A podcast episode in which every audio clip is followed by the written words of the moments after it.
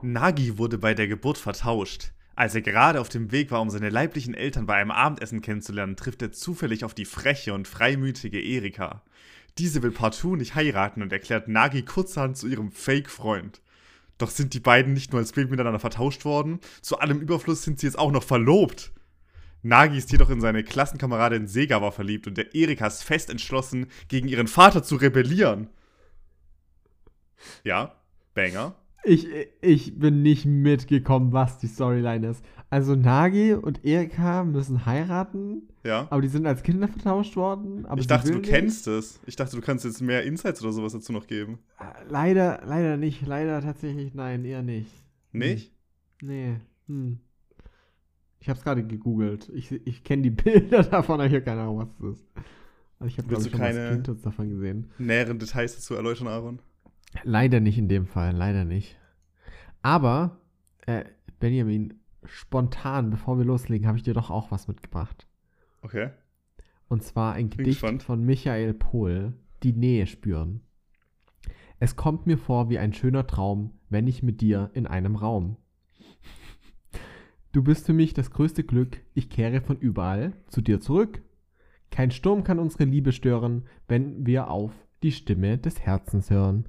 Unsere Liebe hat nämlich keine Zügel und verleiht dabei tatsächlich Flügel. Äh, ich wollte einfach meine Nähe so ein bisschen kundtun, weißt du? Okay.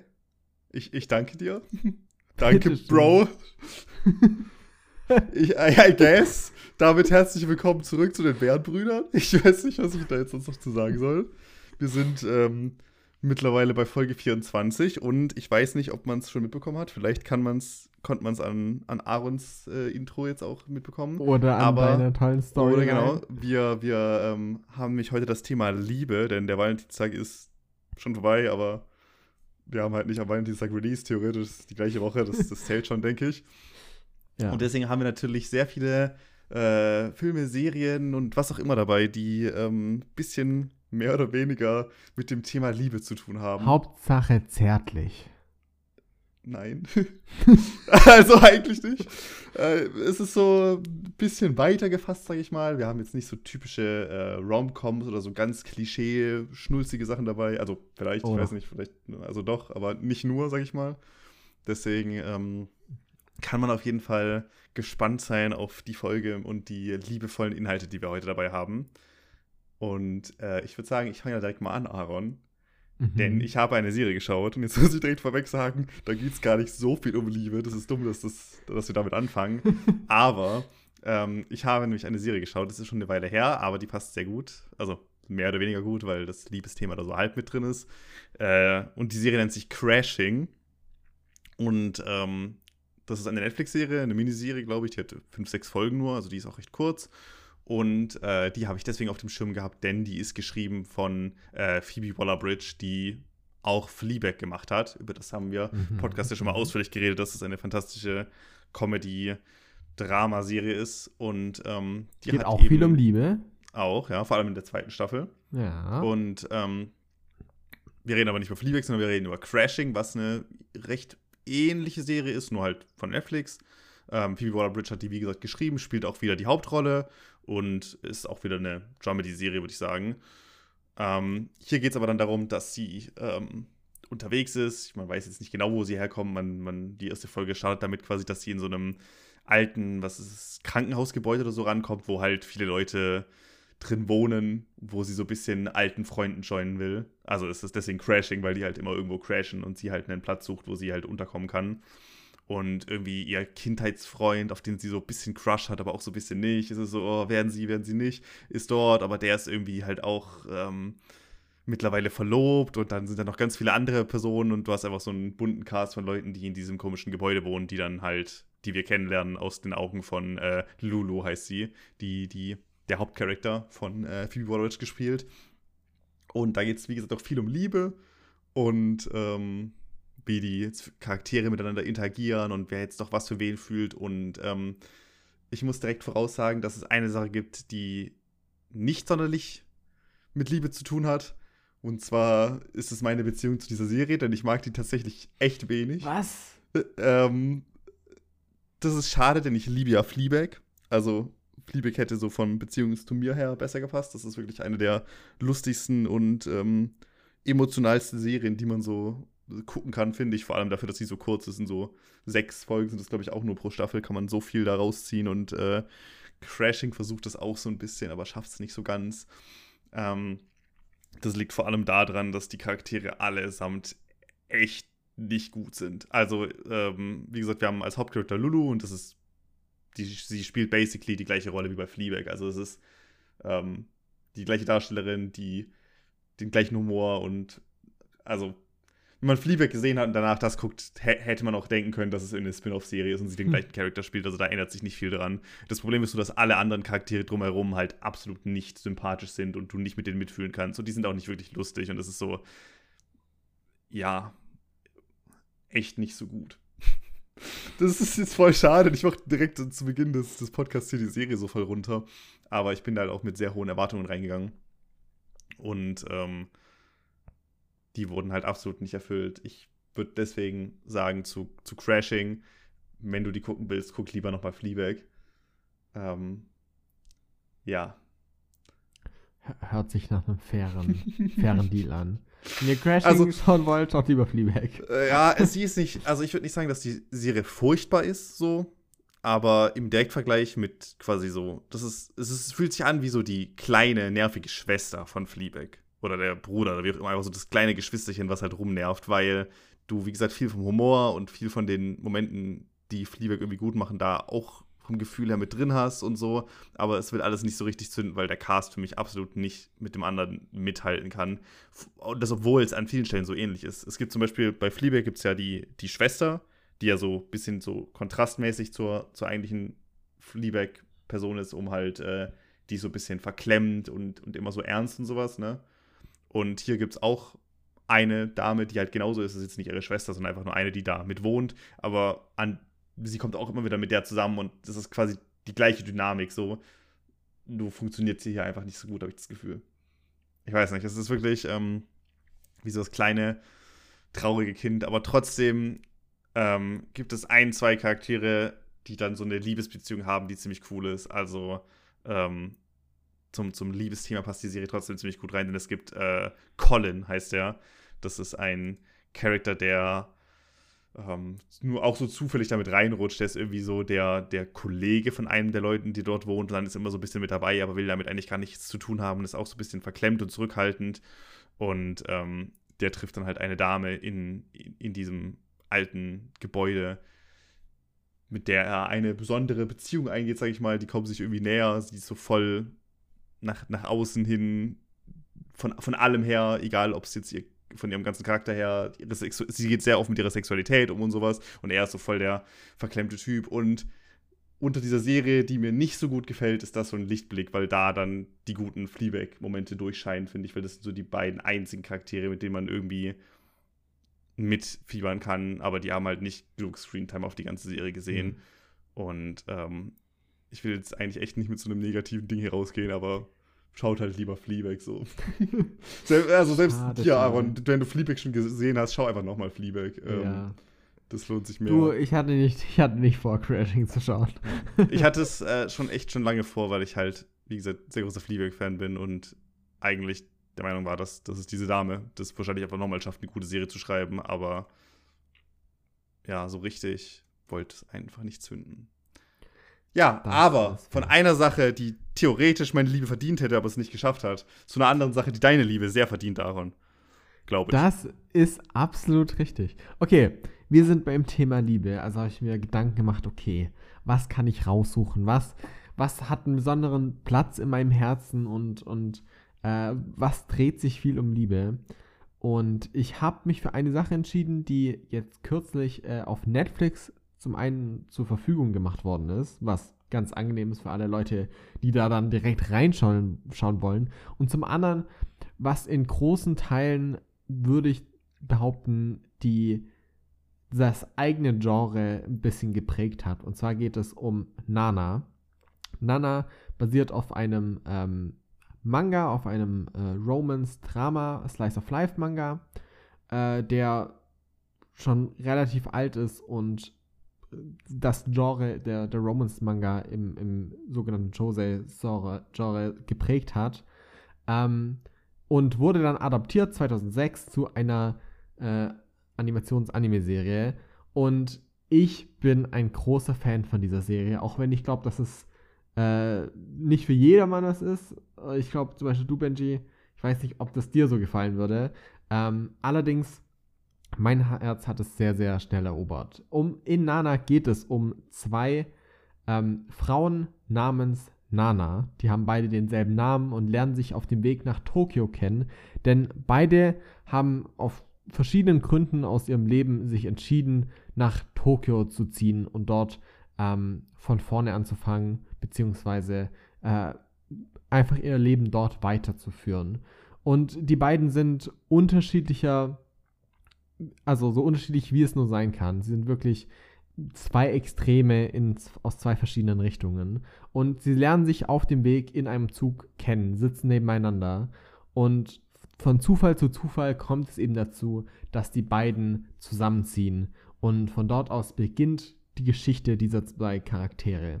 Und es geht um ihr neues Leben und auch um die Unterschiede und um die Freundschaft, die dadurch entsteht und die Liebesbeziehungen, die im Umkreis entstehen. Und es ist ein sehr, sehr herzliches Drama mit vor allem einer Sache, die, die mir sehr wichtig ist bei solchen Sachen. Ähm, Charakteren, die tatsächlich nicht nur mitfühlbar sind, sondern auch sich menschlich anfühlen. Nana ist auf keinen Fall einfach nur ein geerdetes Drama mit viel, weiß, was einfach nur darauf versucht und basiert, realistisch zu sein. Aber die Charaktere sind trotzdem sehr, sehr, sehr weit weg von dem typischen Klischee Romance, ähm, ich sag mal, Part, in dem einfach nur die perfekten Charaktere kommen und dann gibt es die perfekten Counterparts und dann gibt es aber immer wieder irgendwie Drama, was immer von außen kommt, wie zum Beispiel, ach, die Mom will es nicht oder da, da ist die Person XY, sondern es, es fühlt sich an wie Charaktere, die tatsächlich Fehler machen, die tatsächlich Dinge falsch machen und die einfach nur versuchen, ihren Platz in dieser Welt zu finden und wirklich nicht wissen, was ihr Platz eigentlich ist. Vor allem ist es auch dadurch noch spannend, weil die Charaktere so unterschiedlich sind und ähm, ein, ein sehr interessanter ähm, Kontrapart zueinander entsteht. So haben wir zum einen Nana, die dunkle Haare hat und ein sehr, sehr Punk- und Rock-Star-artiges Leben führt. Sie macht Musik und sie geht auch nach Tokio, um eben mit einer Band zu starten und ihre Musikkarriere groß zu machen. Das heißt, auf der anderen Seite eben äh, eine, eine Person, die, die große Ambitionen hat und wo es eben viel auch um dieses Drama äh, des kleinen Musik, Musikkünstler, Künstlerin geht. Und auf der anderen Seite haben wir äh, die andere Nana, die ähm, deren Hauptleben, also Lebensbestandteil eigentlich dadurch besteht, dass sie einen Freund hat und eigentlich es die ganze Zeit nur um diesen Freund sich dreht und es eben immer wieder aufhält, wie sehr sie fixiert ist und ähm, es darum geht, wie sie eben davon entfernt wird, äh, was für Fehler sie macht, was für Fehler andere machen, wie sie ausgenutzt wird, wie sie andere ausnutzt. Und, und es sind einfach zwei sehr, sehr spannende, unterschiedliche Geschichten, die miteinander kombiniert werden und sehr schön funktionieren, weil einfach sehr, sehr menschliche und trotzdem auch unterhaltsame Charaktere entstehen. Äh, ich bin großer Fan davon, wenn Sachen realistisch sind und trotzdem ähm, genug Spannung haben und genug zu erzählen haben. Ich finde auch grundsätzlich nur realistische Sachen unterhaltsam, aber es ist schön, wenn du zusätzlich ein Konzept hast, was auch tatsächlich für Spannung sorgt. Und allein die, die Musik, die mitunter als, als Story-Grundlage genommen wird, finde ich schon spannend genug. Und damit entsteht einfach eine Anime-Serie, die meines Wissens nach 4, äh, 47 Folgen hat und einfach nur ein, ein sehr schöner Anker in diesem Genre ist und sehr viel beeinflusst hat. Und deshalb so meine große Empfehlung ist für alle Leute, die zu einem gewissen Grad auf Kitsch, muss man auch sagen, stehen, aber vor allem die eben Romance, Drama, Anime-Serien gerne anschauen wollen. Ich bin jemand, ich bin großer Verfechter von Romans Anime und Animationsgenre, einfach weil ich oftmals das Gefühl habe, dass ich deutlich, deutlich besser mit solchen Sachen relaten kann, wenn ich da nicht echte Menschen vor mir sehe und nicht Ryan Reynolds sehe, wo ich jetzt abkaufen muss, dass er sich verliebt in, ich weiß nicht, was für Filme hat er mitgespielt? Der hat in einigen Romance-Filmen mitgespielt, weißt du? Ich meine, ich bin ein großer Fan, wenn, wenn ich wirklich mich auf Charaktere einlassen kann und nicht die ganze Zeit ähm, die Schauspieler, die jeder kennt, irgendwie vor mir sehen muss. Äh, deshalb ja, das ist meine große Empfehlung bis, bisher, äh, wo ich sagen würde, das ist perfekt für den Valentinstag. ja, ja, ich habe es auch schon, äh, ich habe schon vieles davon gehört, aber ja schon von dir. Ja. Ähm, dadurch, dass die jetzt auf Netflix raus ist, ne, bei vielen Anime-Serien ist es ja so schwierig, mal an die ranzukommen, bei uns so im, im mhm in Deutschland, aber hin und wieder ploppt dann zufällig irgendwas auf Netflix auf oder auf Amazon, die sich dann einfach irgendwas. Von wann ist die, hast du gesagt? Die ist ja schon 10, 20 die Jahre Serie alt. Die Serie ist von 2006. Ja, guck, die hat jetzt schon so viele Jahre auf dem Buckel und jetzt entscheidet sich Netflix random für, hey, nehmen wir die mal jetzt ins Programm auf. Ja. Das ist schon äh, immer ein bisschen random, wie das gemacht wird, habe ich das Gefühl. Aber kann man vielleicht mal reingucken. Ich meine, das, das vielleicht gefällt es mir nicht so. Ich bin ja so, was so Kitsch angeht, immer so ein bisschen, ja, aber. Hm. Ja. Vielleicht. Aber ich hatte auf jeden Fall sehr viel Spaß. Ja. Ich würde ja. sagen, ähm, kommen wir von, einer, von dieser Sache zu was anderem, was wieder komplett nicht kitschig, so das Gegenteil ist eigentlich, würde ich sagen. Ich bin nämlich hier ganz starker Verfechter von Serien oder so, die nur so keiner mit Liebe zu tun haben, aber nicht so sehr in dieses ganz romantische abdriften. Ich muss hier ein bisschen den, den Gegenpol zu dir halten, denn ich habe eine Serie geschaut, ähm, die eigentlich, würde ich sagen, so eine Action-Comedy-Show ist. also sehr weit theoretisch so vom ganzen Genre-Ding her weg von ähm, unserem Valentinstag-Setting, sag ich mal. Aber es ist auch eine Anime-Serie, die heißt Mob Psycho 100, 100, wie auch mhm. immer man das jetzt aussprechen will. Und ähm, wie schon erwähnt, ist eigentlich eine Action-Serie die äh, vom gleichen Creator ist wie auch One Punch Man. Ich glaube, über One Punch Man haben wir auch schon das ein oder andere Mal geredet im ja. Podcast. Und ähm, Setting ist theoretisch recht ähnlich. Bei One Punch Man geht es ja darum, dass du diesen Superhelden hast, der halt super stark ist und alle mit einem Treffer besiegt. Und hier hast du den kleinen jungen Mob, der so ein ähm, krasser, ich wollte gerade Psycho sagen, weil das im Titel mitsteht, aber er ist kein Psycho, er ist ein, ähm, er hat so psychische Kräfte, wie nennt man das denn? Er hat so Telepathie und äh, alles, was, ja, irgendwie sowas, was halt diese, ich weiß nicht genau, wie es in, weiß nicht mehr, was Esper? der Wortlaut war. Ja, Esper werden die Leute in der Serie betitelt, aber ja. ich weiß nicht genau, wie man dann die Kräfte betitelt. Irgendwie so halt über menschliche Fähigkeiten, wo er Sachen schweben lassen kann und äh, was auch immer. Alles in diese Richtung, was man sich da so vorstellen kann. Und ähm, also da ist halt wieder dieser, dieser gleiche Ansatz von, du hast diesen einen super starken Charakter, nur in dem Fall ist es halt ein kleiner Junge. Und ähm, dabei ist es wichtig zu sagen, dass eine große Rolle in dieser Serie halt spielt, dass der eben ein kleiner Junge ist oder ein Teenager, der halt so typische Teenager- oder Schulkind-Sachen durchmacht und halt unsterblich in ein Mädchen verknallt ist, was im Laufe der Serie dann auch immer immer wichtiger wird im, von Anfang bis zum Ende hin. Und dass diese eigentliche Action-Comedy-Seite dieser Serie, vor allem in der dritten Staffel, die jetzt auch letztes Jahr ist rauskam, also die ist zwei, drei Monate alt jetzt, die kam Ende letzten Jahres. Ähm, und äh, diese, diese Action-Inhalte eigentlich immer weiter in den Hintergrund rücken und vor allem in der dritten Staffel sehr viel wirklich um den Charakter und die Entwicklung von dem geht. Es ist fast wie so eine äh, so eine Slice-of-Life-Geschichte dann, wo du wirklich dann guckst, so wie wird der kleine Mob erwachsen und so und dieses Ganze, der ist eigentlich so ein krasser äh, Telepath und kann Sachen schweben lassen und Leute mit einem Blick töten und sowas, ist gar nicht mehr so wichtig wie am Anfang der Serie und deswegen wollte ich die auf jeden Fall hier ähm, mit drin haben in der, äh, in der Folge. Und auch, weil ich die einfach erst vor kurzem geschaut habe. Also ich hatte die auch schon lange ähm, auf der Liste. Ich hatte die erste Staffel mal geschaut, als die rauskam vor fünf Jahren oder so. Aber das hat sich jetzt auch sehr lange gezogen, dass ich da mal wieder reingeguckt habe. Und jetzt ging halt vor kurzem die dritte Staffel zu Ende. Damit ist die Serie jetzt auch abgeschlossen. Und ähm, die würde ich im Vergleich zu Crashing, die ich ja auch lange vor mir hergeschoben habe, würde ich sehr empfehlen. Also Mob Psycho hat mir sehr viel Spaß gemacht. Ähm, ich glaube, du hast ja auch recht viel davon gesehen, oder? Ich habe die ersten zwei Staffeln gesehen und die dritte habe ich angefangen, aber nicht fertig geschaut. Äh, okay. Und ich, ich mag auch, also was ich gesehen habe, ich habe mitbekommen, worum es in der dritten Staffel so gehen soll, circa. Und es soll ein sehr, sehr schöner, persönlicher, menschlicher Abschluss zu, zu dem ganzen ja. Ding sein. Deshalb, ich habe auch Lust, das anzuschauen. Ähm, aber ich, hab's, ich kam noch nicht dazu. Ja. Ähm, ist, genau wie du gerade gesagt hast, persönlicher Abschluss. Ne? Die ersten beiden Staffeln äh, haben sehr viele Action-Momente. Die Animationen in dieser Serie sind halt auch super cool. Also die actionreichen äh, Kampfsequenzen, wo dann Gebäude hin und her geschmissen werden und sowas, die sind komplett wieder over the top und sehen halt super, super cool aus. Ähm,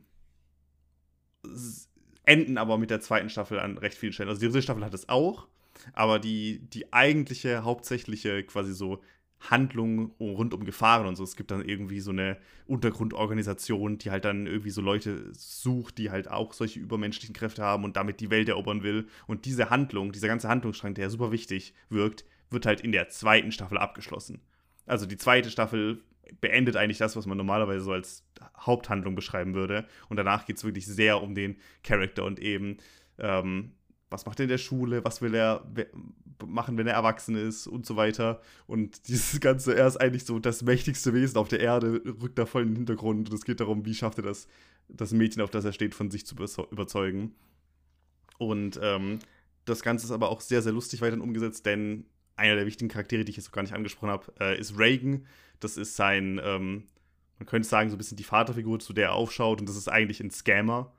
Also, das ist ein Typ, der so ein äh, das, das Psychobüro oder so heißt das, glaube ich. Das heißt, der, der tut so, als ob er auch solche übermenschlichen Kräfte hätte und will Leute von so bösen Geistern und Flüchen und sowas heilen. Aber er scammt die halt einfach nur. Also es ist straight up ein Typ, der von Anfang an klar ist, dass er einfach nur Leute abzieht. Und irgendwie kommt Mob mit dem zusammen und schaut so zu dem auf. Und die haben so eine sehr persönliche Beziehung zusammen. Und das halt ist super lustig umgesetzt, meiner Meinung nach, dass du diesen kleinen Junge hast, der halt wirklich diese Kräfte hat und der ausgerechnet an diesen einen Typen gerät, der eben keine Kräfte hat, sondern sich einfach nur durchmogelt.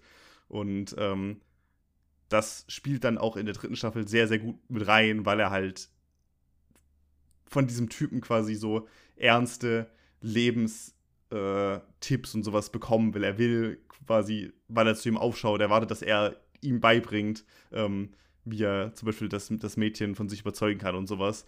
Und äh, da kann dann Reagan, also der Scammer, zum ersten Mal wirklich hilfreich sein. True, weil true. als die gegen irgendwelche Dämonen oder sowas kämpfen, ist er nur daneben und sagt so, ah, dieser mach Dämon ist so schwach, das ist nicht mal auf meinem Level, mach du das mal kurz und dann geht der so und so ein Scheiß. Also es ist wirklich lustig umgesetzt, wie er halt sich da durchmogelt. Und zum Ende hin ist er dann halt der Typ, der irgendwie dann doch Menschenverständnis hat und halt dann die beiden doch zusammenwachsen und so. Und das ist wirklich sehr herzlich und sehr toll umgesetzt zum Ende hin. Und das hat mir wirklich gut gefallen auch wenn es super weird ist, eine Serie zu haben, die nach zwei Staffeln eigentlich ihre Handlung zu Ende hat und dann nur noch so Nebencontent macht. Also wirklich so, äh, die, die, die komplette, ja. ja. die komplette dritte Staffel ist eigentlich ein, ein nee, nicht Prolog, Epilog. Epilog also, ja. was halt so danach passiert. Das ist wirklich, wie viele Folgen sind es insgesamt?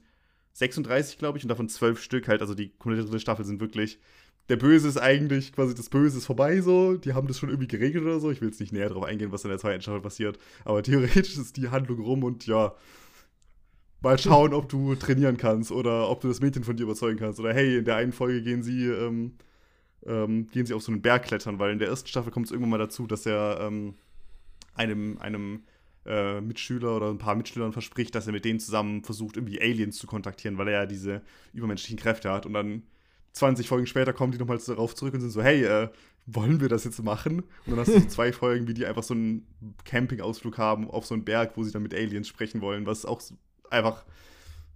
Es ist sehr, sehr. Die ganze Serie fühlt sich zum Ende hin so richtig familiär und liebevoll an und das ist. Ähm, passt trotzdem, denke ich, richtig gut da rein, obwohl das am Anfang gar nicht so wirkt. Vor allem, wenn du dann irgendwie so krasse Ausschnitte siehst mit irgendwelchen Action-Szenen oder so, wirkt das nicht so, als ob diese Serie irgendwie so einen emotionalen Kern hat. Aber ich finde zum Ende hin, vor allem die letzten paar Folgen sind da echt, echt gut dabei. Ähm, also große Empfehlung dafür, wenn auch nicht 100% passend zum Valentinstag-Setting.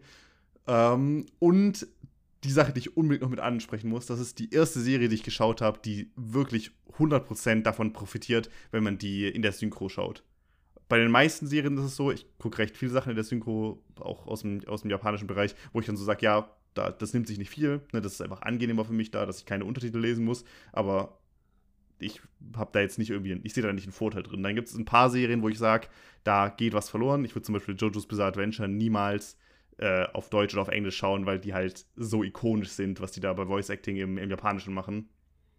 Bei Mob Psycho ist es das erste Mal, dass ich wirklich sage, hey, wenn man die Serie schaut, schau die auf Deutsch, weil da so viel extra Humor noch mit reinkommt. Das ist unglaublich, wie viel ähm, da abgewandelt wird, dass es einfach selbst die unlustigen Dialoge einfach lustig wirken. Also der normale Humor wird ja mitgenommen, alles, was diese Serie so, so oder so lustig macht, also dass Reagan dieser Scammer ist und wie die miteinander interagieren, ist ja schon so oder so lustig. Aber es kommt noch so eine ganze extra Ebene von Humor hinzu, die im, im Japanischen gar nicht vorhanden ist. Ich habe immer wieder umgeschaltet, um zu gucken, okay, was sagen die da, was sagen die hier. Und es werden so super viele Referenzen gemacht an Sachen, die so voll out of place sind. Es, es ist so, es ist wirklich wild, was da alles mit reingedrückt ist im, in der Synchro ist zum Beispiel auch so, dass Reagan konstant die, die vierte Wand durchbricht. Also es gibt immer wieder Momente, wo er sagt, ähm, wer sind die beiden? Ach stimmt, die sind aus der ersten Staffel, an die erinnere ich mich nicht mehr. Und es ist so, was?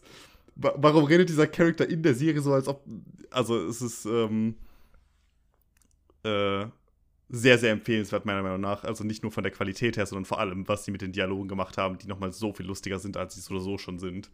Ähm, das hat mich sehr, sehr oft zum Lachen gebracht, allein schon, wie die Formulierungen funktionieren. Und ich, ich, ich kann nur von der Synchro schwärmen. Ich glaube, ich habe noch nie eine Synchro so viel besser gefunden als das Original. Das ist schon interessant auf jeden Fall. Nicht schlecht, nicht schlecht. Ja. Ah, gibt's, äh, gibt's auf Crunchyroll. Also alle drei Staffeln, ähm, sowohl auf Japanisch als auch auf Deutsch, gibt's äh, bei Crunchyroll im Stream noch angemerkt. Ja, ansonsten würde ich wieder an dich übergeben, Aaron. Ich glaube, Du, machst den, den Anime-Sack jetzt wieder was mit, was mit was Kitschigem zu, kann das sein? Obviously. Wir sind hier in der Valentine-Style-Folge. Wir müssen so viel Kitsch und Romantik wie möglich reinbringen. Ich habe ähm, Shigatsu wa Kimi no Uso oder auch im ja, Englischen July in April, was wahrscheinlich mehr Leuten was sagt. Und im Deutschen July in April Sekunden in Moll. Ich hasse diesen Titel. Ich hasse das. Ähm, aber das ist wieder eine Anime-Serie, das ist eine abgeschlossene Anime-Serie in 24 Folgen, wenn ich es richtig weiß. Und diese läuft auch auf Netflix. Das heißt, wenn jemand Sachen anschauen will, zum Valentinstag oder die Wochen ja. danach, ähm, dann bietet sich das direkt an. Worum geht's? Es geht um. Jemand, der im April gelogen hat.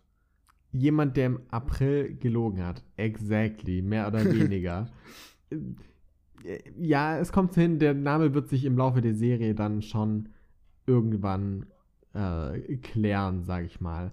Hauptsächlich geht es aber um eine kleine Freundesgruppe, beziehungsweise es geht vor allem um zwei Personen. Es geht um ähm, Kohei, der ein Wunderkind in Sachen Musik ist, beziehungsweise war.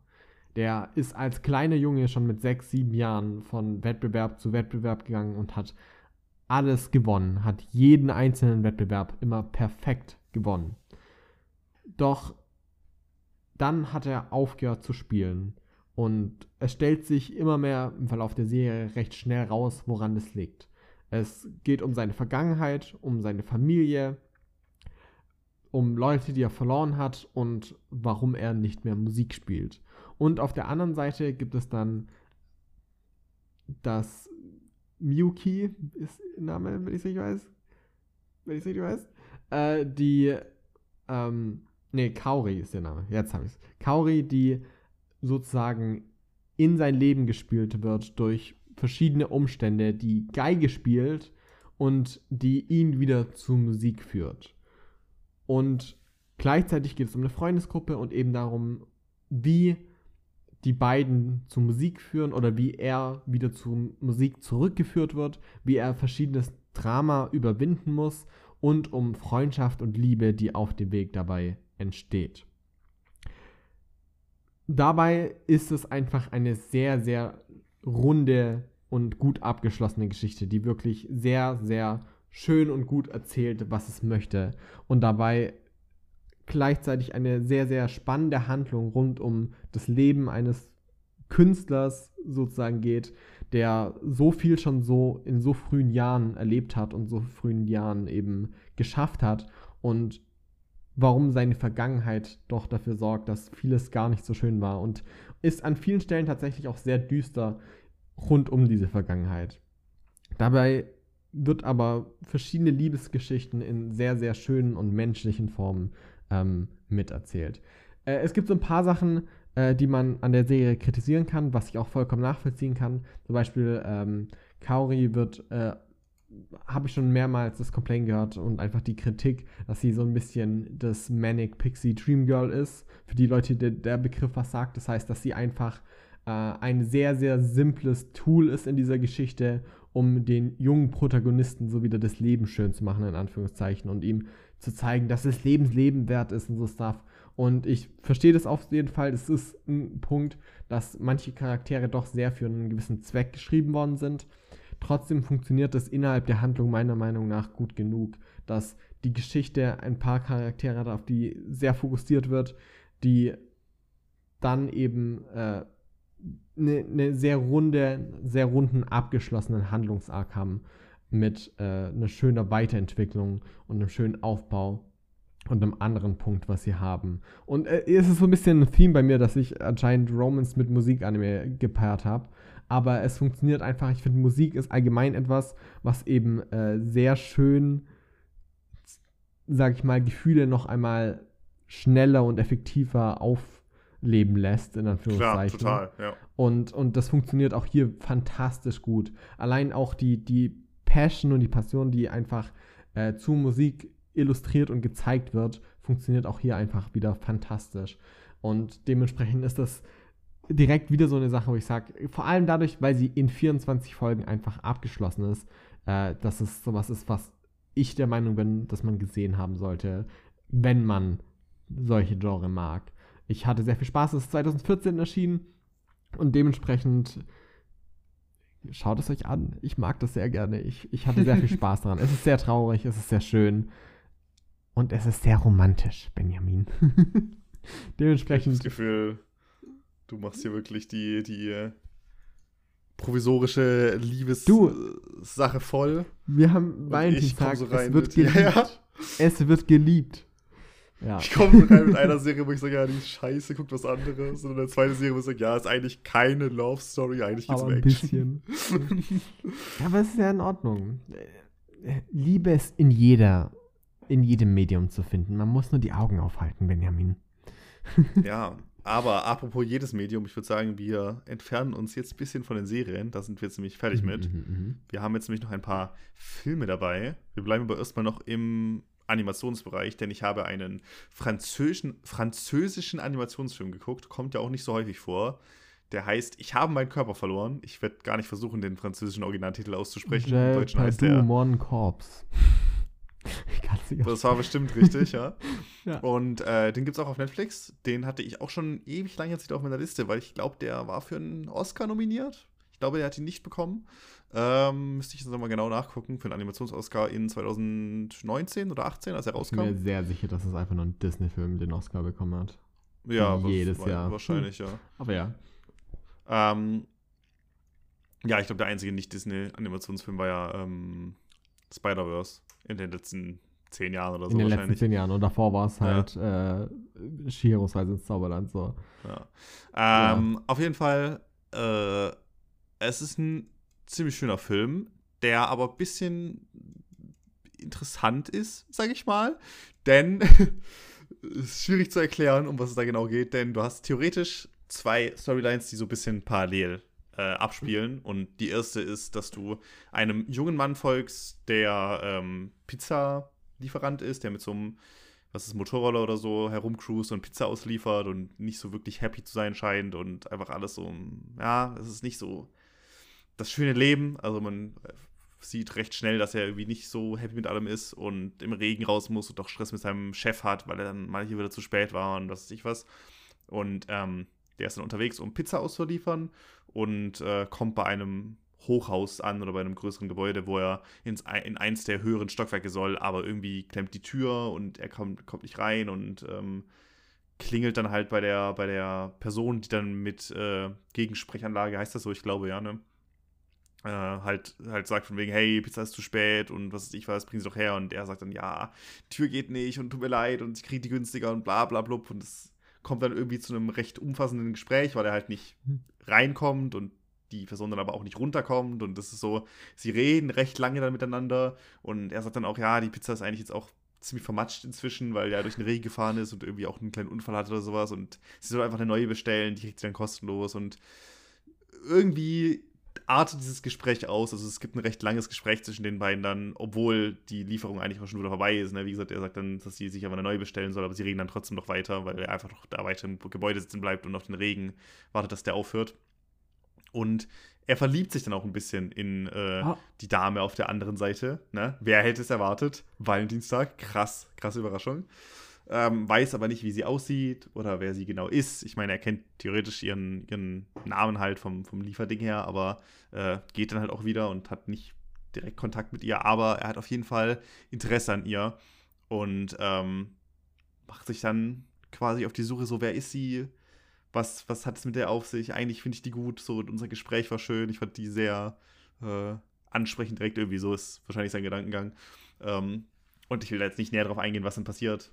Man kann aber davon, ich meine, man kann logisch davon ausgehen, dass er vielleicht irgendwie schafft, sie aufzuspüren oder so und dass die vielleicht dann nochmal äh, miteinander interagieren oder so.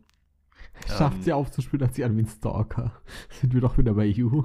Ja, es, es, ist, auch, es ist auch ein bisschen so. Oh, also, hm. äh, es, ich meine, er muss ja irgendetwas ja. tun, um, ne, also es ist schon so ein bisschen, äh, ja, ich, ich gehe da nicht näher drauf ein, okay. weil ich nicht den ganzen okay. Plot jetzt vorwegnehmen will, aber es ist schon ein bisschen äh, übergriffig, ist, glaube ich, das falsche Wort. Aber er, er versucht halt schon mit allen Mitteln herauszufinden, was es mit ihr auf sich hat, beziehungsweise wo er sie oh, kennenlernen okay. kann oder ihr nahe zu kommen. Ne?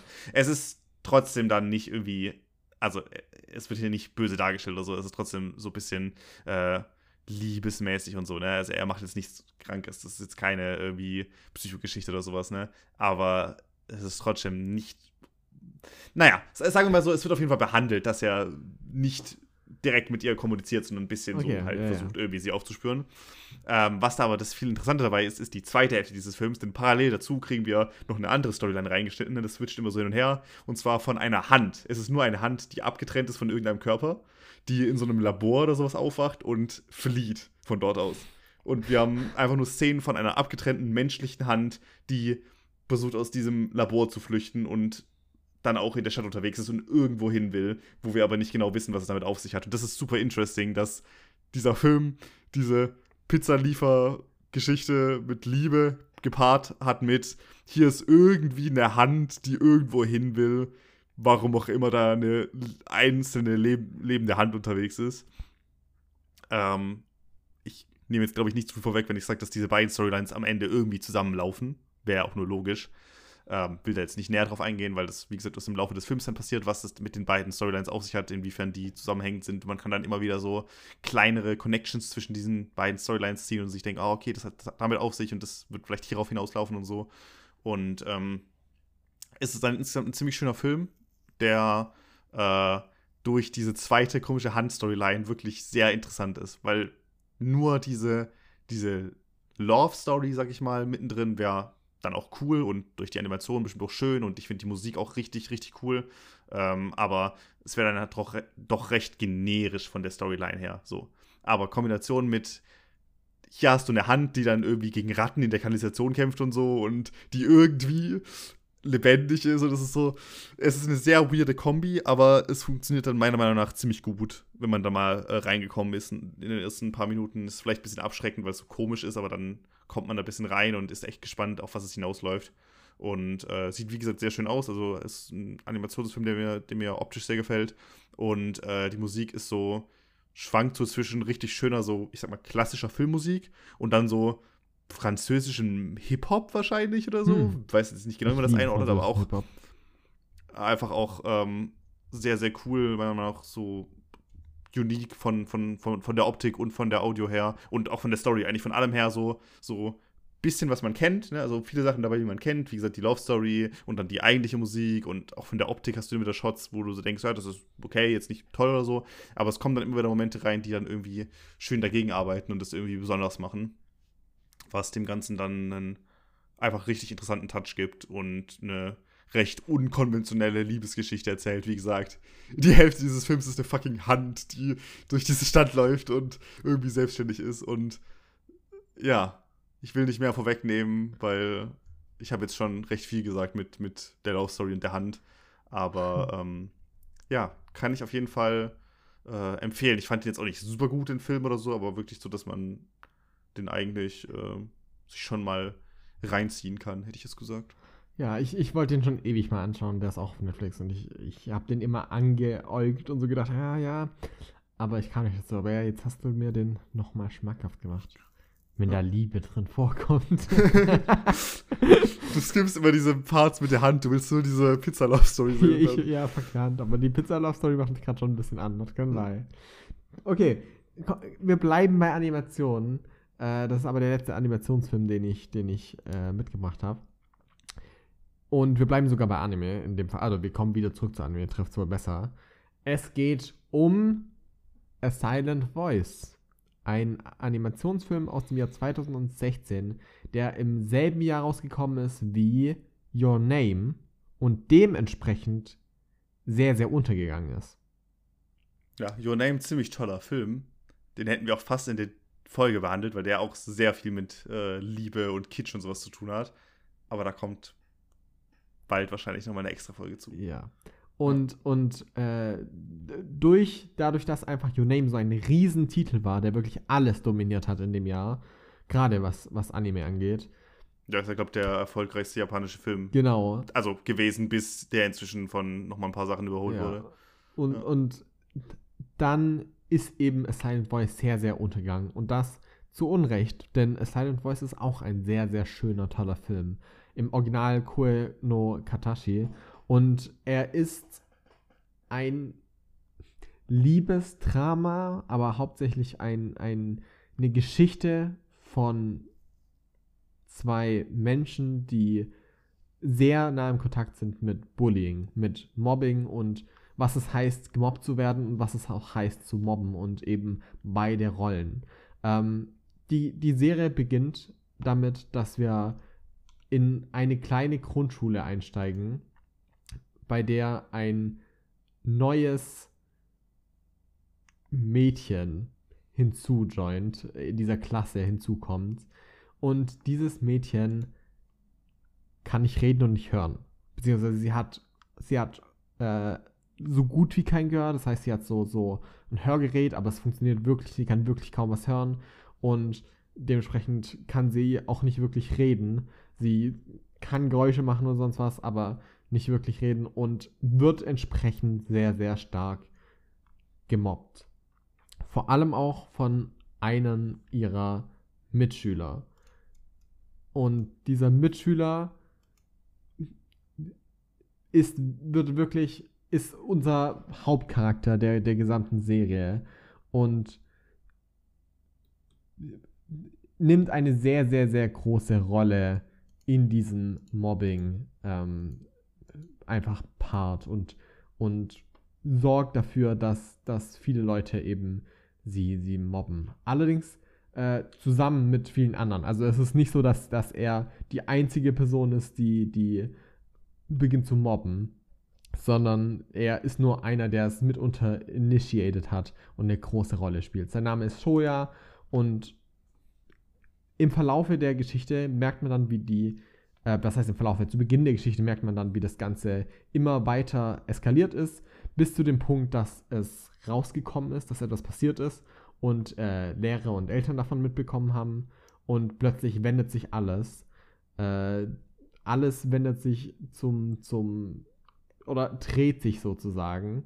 Ähm, Schoko oder die, die Mitschülerin, die eben kein Gehör hat und gemobbt wird, äh, verlässt daraufhin die Schule und das Blatt wendet sich und er wird gemobbt von dort aus. Er wird extrem gemobbt und lebt sozusagen das Ganze durch, was sie durchgemacht hat. Und in vielen Punkten von den Leuten, die auch gemobbt haben, aber eben sofort den Rücken zugewendet haben und ihn jetzt als die böse Person ansehen.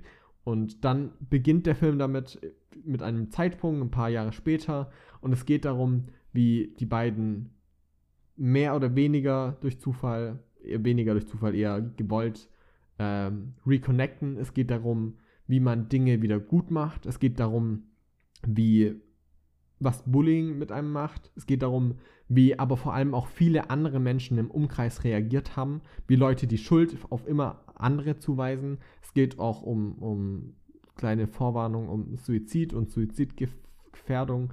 Und es geht um Liebe, Freundschaft und eben sehr viel emotionale und menschliche Gefühle. Und von dort aus ist es eben eine, eine sehr, sehr tiefe und äh, vielschichtige Geschichte, die auf jeden Fall sehenswert ist, die wirklich viel zu erzählen hat und es auch meiner Meinung nach gut zum Punkt bringt. Es ist ein äh, in Anführungszeichen langer Film für einen Animationsfilm, also er geht zwei Stunden zehn. Ähm, aber er hat auch wirklich was zu erzählen und ist dabei nicht nur optisch unfassbar schön, sondern in seiner Menschlichkeit auch sehr, sehr berührend einfach. Und ich wollte einfach noch was mit reinnehmen, was so ein bisschen eher noch mehr auf der dramatischeren Seite ist, sag ich mal. Und gerade weil Your Name ein fantastischer Film, den ich liebe, diesen Film so komplett overshadowed hat, dachte ich, ist es einfach nice, ihn mal zu erwähnen und ihn mal näher an Leute ranzubringen, weil er emotional zumindest meiner Meinung nach auf jeden Fall dasselbe erreicht. Wenn auch mit, mit anderen Gefühlen, auch, auch mit Frustration und Wut, die dieser Film vielleicht hervorruft, ähm, das Ganze erzählt. Und ja, äh, A Silent Voice ist wirklich ein Film, den ich nur empfehlen kann an alle, die ihn noch nicht sehen konnten oder äh, noch nicht kannten. Ähm, er lohnt sich auf jeden Fall. Ich bin mir nicht sicher, ob der auf, auf Netflix derzeit äh, läuft. Ich glaube, der ist online nicht verfügbar. Nee, er ist nur auf hm. Prime Video zu kaufen. In dem Fall, ich persönlich bin aber der Meinung, er ist es wert, weil er so, so ein schöner Film ist. Und ja, den wollte ich einfach nur allen Leuten mal näher bringen. Auch dir. danke, danke. Finde ich echt nett von dir ich habe ähm, ja auch noch einen Film dabei. Und ähm, da muss ich dazu sagen, dass das vielleicht no noch mehr Kontrastprogramm ist. Also ich versuche ja jetzt allgemein hier den Kitsch ein bisschen unten zu halten, habe viele Sachen dabei, die so ein bisschen dagegen wirken. Aber ja. jetzt kommen wir zu einem Film, der, ähm, ich würde schon fast sagen, den Rahmen der Folge fast sprengt, denn der ist so sehr außerhalb. Ich habe nämlich Harold and Maud geschaut. Das ist ein Film von 1971, wo es um Harold geht. Das ist so ein 18-jähriger Boy, der ist so super reich irgendwie. Wird es nicht genau erklärt, glaube ich, weil er hat halt super viel Geld ähm, äh, von der Familie. Irgendwie seine Eltern sind halt reich und äh, er ist super besessen vom Tod. Also der Film fängt damit an, dass dieser Junge äh, quasi am, am Strick hängt, seine Mom kommt rein und sagt so, oh, schon wieder bringst du dich die ganze Zeit um, was soll denn das? Und er, es wird dann irgendwie so impliziert, dass das ganz aktiv so sein Ding ist, dass er alle paar Tage sich so einen Fake-Tod macht, um seine Mom zu erschrecken und sich irgendwie voller Blut macht und so tut, als hätte er sich die Kehle aufgeschlitzt oder halt irgendetwas macht, was danach aussieht, als würde er sich umbringen, was absurd ist. Und er hat auch ganz viel Interesse daran, tote Leute zu sehen. Das heißt, er geht auch ganz aktiv einfach auf so random Beerdigungen und sowas. Also sehr weird, wie dieser Film direkt anfängt. Ähm, was den ganzen Film noch wieder macht, ist, dass er dann eine Person kennenlernt. Wir sind ja immer noch beim Thema Liebe. Und zwar oh. auf manchen der Beerdigungen. auf den Beerdigungen lernt er dann eine, eine Dame kennen, die auch auf mehreren Beerdigungen ist und dort auch niemanden so wirklich zu kennen scheint. Und das ist eben Mord. Und äh, die beiden freunden sich dann an, beziehungsweise aus der Freundschaft wird dann halt auch mit der Zeit mehr. Und äh, ich habe ja schon erwähnt, dass der Typ 18 ist und sie geht halt auf ihre 80 zu. Das heißt, sie ist halt viermal so alt wie er. Und die sind beide halt komplett weird drauf. Und das ist ein komischer Film. Also, das ganze Setting ist eigenartig, das, die ganzen Charaktere, die beiden sind eigenartig und die Beziehung, die sie haben, ist eigenartig. Und theoretisch könnte man daraus vielleicht irgendwie was Cooles machen, weil so viele weirde Momente könnten ja irgendwie zu was Gutem führen.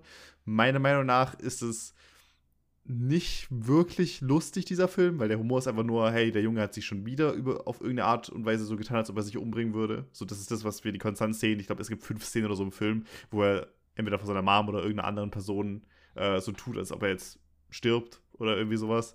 Was am ehesten vermutlich noch der Humor des Films ist, sag ich mal, soll, glaube ich, eigentlich so eine Drama, Komödie, Love-Story quasi sein. Und ich finde, die ist weder sonderlich lustig, weil das erste Mal ist es vielleicht noch so, ich fand das erste Mal ist es unterhaltsam, wenn da die Mama reinkommt und so gar keinen so gar keine Fax gibt, dass ihr Sohn sich gerade da dabei ist, umzubringen. So, das könnte man noch so als, als überspitzten Humor darstellen, aber dass es dann fünfmal passiert, fand ich nicht so lustig. Und ich finde es aber auch nicht wirklich dramatisch, weil in dem Film passiert halt sonst auch nichts, weil er tut immer so, als würde er sich umbringen, aber er tut es ja dann nicht. Ähm, und die Love Story in diesem Film ist, wie gesagt, das ist eine 80-Jährige. Und ich meine, er ist mhm. volljährig. Also. Das macht sich, wer es erst 18. Ich glaube, es ist nicht, ich glaube, es ist nicht illegal, aber es ist schon so, für mich wirkt es schon halt so, hier ist der Begriff übergriffig, glaube ich, besser, weil selbst wenn er quasi Gefühle für sie hat, sollte sie die Erwachsene sein und sagen so, hey Bro, ja, ich kann dir mal meine Enkelin vorstellen, so die ist näher an dir vom Alter oder irgendwie ja, sowas. nur weil Sachen nicht legal, äh, nicht illegal sind, sind sie noch lange nicht moralisch vertretbar. Das ist so. Ja. Ah. Ähm, also es ist ein, ich sag mal, besonderer Liebesfilm. Ich denke, es wird bestimmt Leute geben, die den mögen. Der hat auf einem wie eine 7,9, was echt nicht schlecht ist. Das ist so viel besser, als ich diesen Film eingeschätzt hätte. Ähm, ist ja auch schon jetzt älter, hat so seine paar Momente, wo auch ganz cool gefilmt ist. Also es gibt so ein paar Szenen, wo ich mir dachte, so, oh, das ist erstaunlich pretty. Ähm, der restliche Film sieht also auch irgendwie nicht sonderlich gut aus, muss ich sagen. Der ist halt auch wirklich alt jetzt so, ne? Und da sind wir einfach äh, halt super, wie nennt man das denn? So verwöhnt halt von dem heutigen Standard, was alles möglich ist.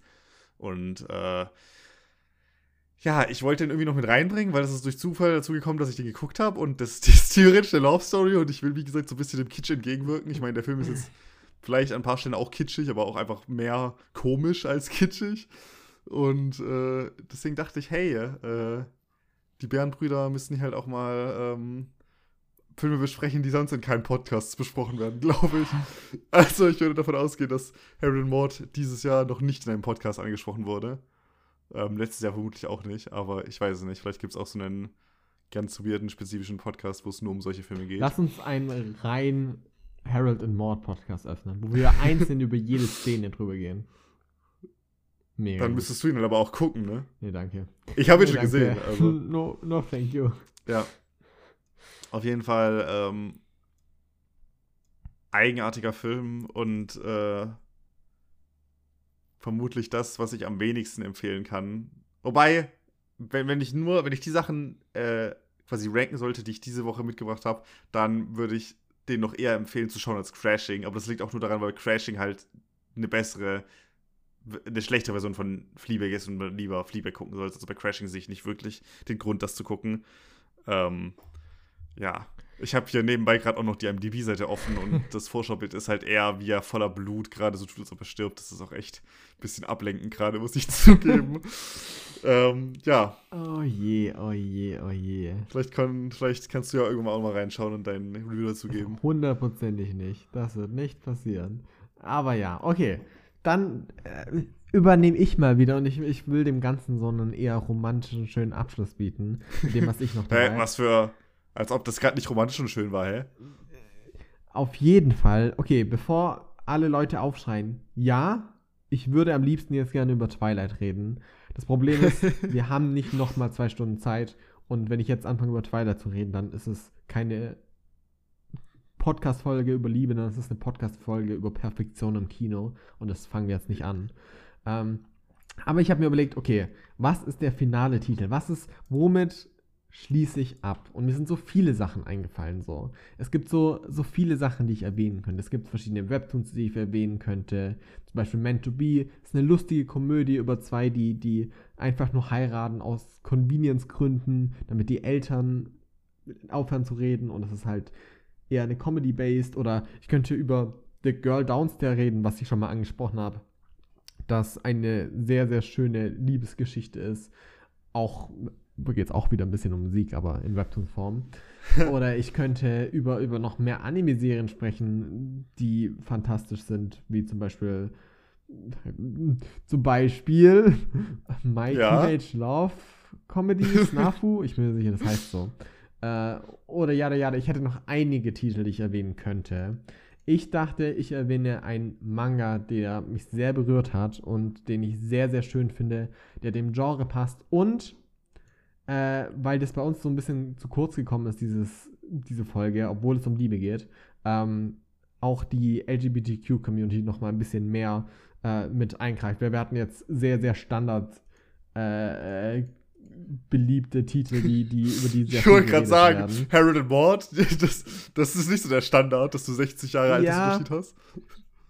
Wir, wir, reden aber über sehr konventionelle ja. Sachen, ja. die, die standardmäßig äh, immer vorgezeigt Es ist trotzdem werden. noch ein Mann und eine Frau, Harold genau. und Maud, ich verstehe. Ja. Und ich wollte etwas nehmen, bei dem ein, einfach auch andere Sachen deutlich mehr inkludiert sind. Und äh, ein Titel, der das sehr, sehr schön aufgreift und auf eine sehr, sehr äh, schöne Art und Weise macht, ist Aono Flag oder auch Blue Flag im Englischen, bei dem es eben um äh, Taishi Ikinose geht. Und dieser möchte ähm, jemandem äh, helfen. Und zwar einem kleinen Mädchen, äh, also eine Klassenkameradin von ihm, sie ist klein, nicht vom Alter, sie ist aber halt einfach klein, äh, möchte ihr helfen, äh, sie heißt Futabakuse, ein Date mit seinem Klassen, seinem alten Kindheitsfreund und, und äh, auch Klassenkamerad Toma Mita ähm, zu verhelfen. Das ist so der, der Grundprompt. Und die Geschichte ist deshalb so spannend und toll, weil sie super Klischee anfängt von dem, wie es erzählt und was es erzählt. Es fängt so sehr, sehr klischeehaft an mit, dieser typischen stupid Prompt von wegen, ach, sie will ein Date mit, mit dem anderen Klassenkameraden und er ist der Kindheitsfreund, deshalb hilft er ihr. Und dann, wer hätte es gedacht, irgendwann kommt es dazu, dass die zwei sich aber tatsächlich nähern, also sie und er. Und es beginnt als eine sehr, sehr klassische Liebeskomödie, aber umso länger der Manga angeht und, und vorangeht, ähm, umso mehr geht es tatsächlich darum, was Liebe ist und äh, wie Liebe auch von Leuten wahrgenommen wird und dass Leute, ähm, wie Leute damit umgehen müssen, zum ersten Mal zu entdecken, dass sie vielleicht Gefühle für das andere Geschlecht haben oder wie Leute rejected werden, weil sie einfach Gefühle vom anderen Geschlecht haben und auch wie andere Menschen damit umgehen. Und ich finde es deshalb so ein, so ein schöner Titel, weil er, ähm, glaube ich, gerade für Leute, die, die mit sowas noch nicht super viel Kontakt in, in Medienform haben, ein sehr schöner Einstieg ist, weil er sehr einfach und klischeehaft anfängt und die Geschichte aber auf eine sehr erwachsene und schöne Art und Weise dann weitererzählt und eben ähm, sehr, sehr schön die Liebe und das Ganze porträtiert und in den Vordergrund stellt und auch die Probleme, ohne dabei zu übersexualisieren, weil ich oftmals das Gefühl habe, dass gerade im Webtoon- und Manga-Bereich äh, LGBTQ-Community sehr übersexualisiert wird. Einfach nur, ähm, was auch seine Daseinsberechtigung hat in vielen Punkten. Aber ich finde es schön, wenn die Sache einfach auf eine sehr, sehr erwachsenere und doch äh, rein, rein emotionale Art und Weise wie hier angegangen wird. Äh, deshalb hatte ich damit sehr, sehr viel Spaß und ich fand, das ist ein sehr, sehr schöner Einstieg in das Genre, auch für Leute, die vielleicht von dort aus dann noch andere Titel ähm, im Boys Love, Boys Love oder äh, Girls Love Bereich lesen wollen würden. Dementsprechend äh, ist das so ein schöner Abschluss, finde ich, der auf demselben Level ist wie alle anderen Titel, die wir heute geredet haben, die alle gut waren, die ich genannt habe. An der Stelle muss ich ganz klar erwähnen. Sagen. Ich muss ganz klar erwähnen, die ich genannt habe. Ähm, Bisschen so eine Hate-Folge gehabt heute. Äh, einfach nochmal, um zu zeigen, dass Liebe überall ist und dass wir alle uns lieben. Oder wir sind Ace, dann ist es auch in okay, Ordnung.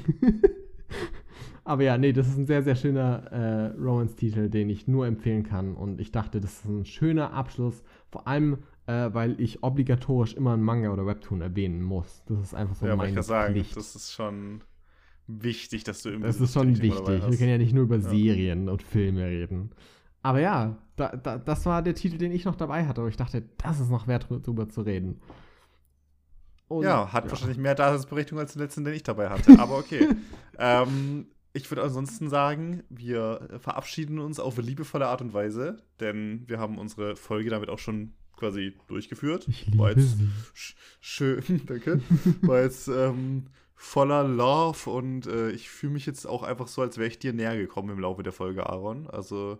Das ähm, war, ja, zu Beginn ja. Also wir sind uns immer näher gekommen und danach hast du über Harold und Mord geredet und not gonna lie, wir sind ein bisschen voneinander weggedriftet.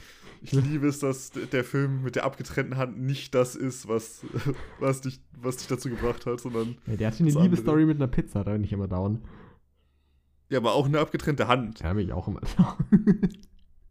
Auf okay. jeden Fall ähm, möchte ich damit äh, wahrscheinlich die heutige Folge schließen und äh, ich denke, wir verabschieden uns gleich und wir freuen uns natürlich, äh, dass ihr zugehört habt und freuen uns natürlich umso mehr, wenn ihr auch bei der nächsten Folge wieder einschaltet, die dann vielleicht nicht ganz so liebevoll wird, aber trotzdem noch auf dem durchschnittlichen Level liebevoll, ja. was unsere Folgen sonst immer haben. Exactly. Aber so ein bisschen, weißt du, nicht, nicht ganz so drüber, vielleicht ein bisschen weniger. Gefühlsvoll auf jeden also, Fall. Ja, gefühlsvoll auf jeden Fall. Und äh, ja, damit würde ich sagen, man, man hört sich das nächste Mal wieder und äh, habt noch einen äh, liebevollen Monat, keine Ahnung, irgendwas in diese Richtung auf jeden Fall, ja. Ciao.